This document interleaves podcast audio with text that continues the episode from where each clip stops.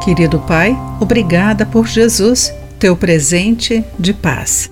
Olá, querido amigo, seja bem-vindo à nossa mensagem de esperança e encorajamento do dia. Hoje lerei o texto de Esther Escobar com o título O Presente da Paz.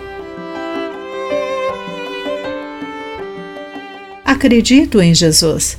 Ele é meu Salvador e não temo a morte disse a esposa do ex-presidente dos Estados Unidos, George Bush, a seu filho antes de morrer. Esta declaração incrível e cheia de confiança sugere uma fé forte e enraizada. Ela experimentou a paz de Deus concedida aos que conhecem Jesus, mesmo quando confrontados com a morte.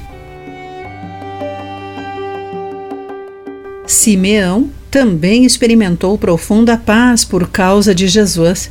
Movido pelo Espírito Santo, ele foi ao templo quando Maria e José levaram o menino Jesus a ser circuncidado conforme exigia a lei para o recém-nascido.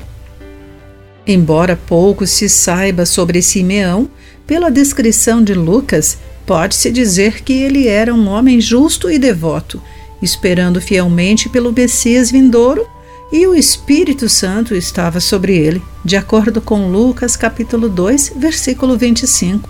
No entanto, Simeão não experimentou shalom, paz, um profundo senso de plenitude, até que viu Jesus. Enquanto segurava Jesus nos braços, Simeão começou a cantar louvores, expressando plena satisfação em Deus. Soberano Deus, agora podes levar em paz o teu servo, como prometeste.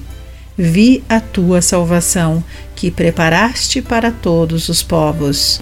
Ele tinha paz porque previu a esperança futura para todo o mundo.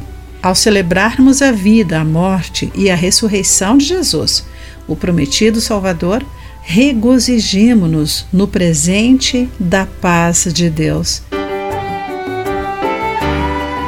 Querido amigo, você já experimentou esse profundo sentimento de satisfação e plenitude que vem de conhecer Jesus? Pense sobre isso. Aqui foi Clarice Fogaça com a mensagem do dia.